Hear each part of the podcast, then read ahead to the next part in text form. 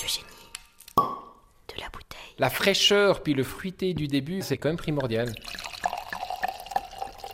C'est les premières secondes qui nous parlent. Donc là, c'est la parcelle de l'Arena. C'est une parcelle de 8000 mètres. J'ai à peu près 4000 mètres de chasselas, 4000 mètres de gras noir. Pour le blond, les 4000 mètres, on est autour des 2-3000 bouteilles. J'ai des petits rendements. Hein. C'est pas des rendements très élevés, mais si on veut chasselas un petit peu concentré, avec des arômes, avec une intensité, avec cette richesse qu'on veut avoir, on peut pas aller plus haut.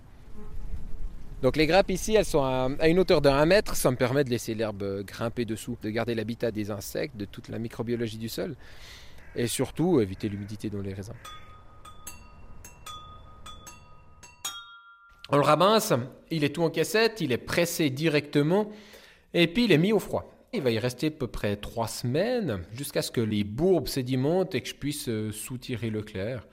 Et depuis là, ben, il se débrouille pour faire sa fermentation lui-même. Donc euh, je le laisse tranquille dans sa cuve. Puis en général, ça dure autour de 5-6 mois.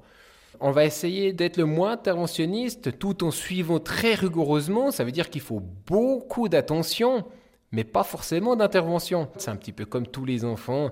Dès qu'on les suit, ils voient qu'on les suit et ils vont y mettre beaucoup d'énergie pour tout faire bien. Je suis assez confiant en cette philosophie, en cette, idée-là.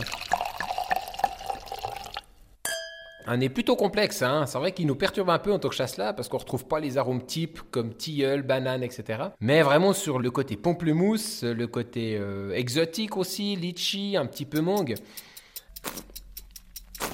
En bouche, on a beaucoup de gras, beaucoup de densité, avec euh, une acidité qui tient très très longue et la minéralité qui tient depuis la fin de bouche et qui perdure, qui perdure. Et c'est ça qui est perturbant sur la côte. C'est qu'en principe, ils finissent assez court. Et là, il dure, il dure, c'est génial. Le génie de la bouteille. Donc on est en train de déguster l'Arena. C'est Lionel Winmer pour la cave du Signal.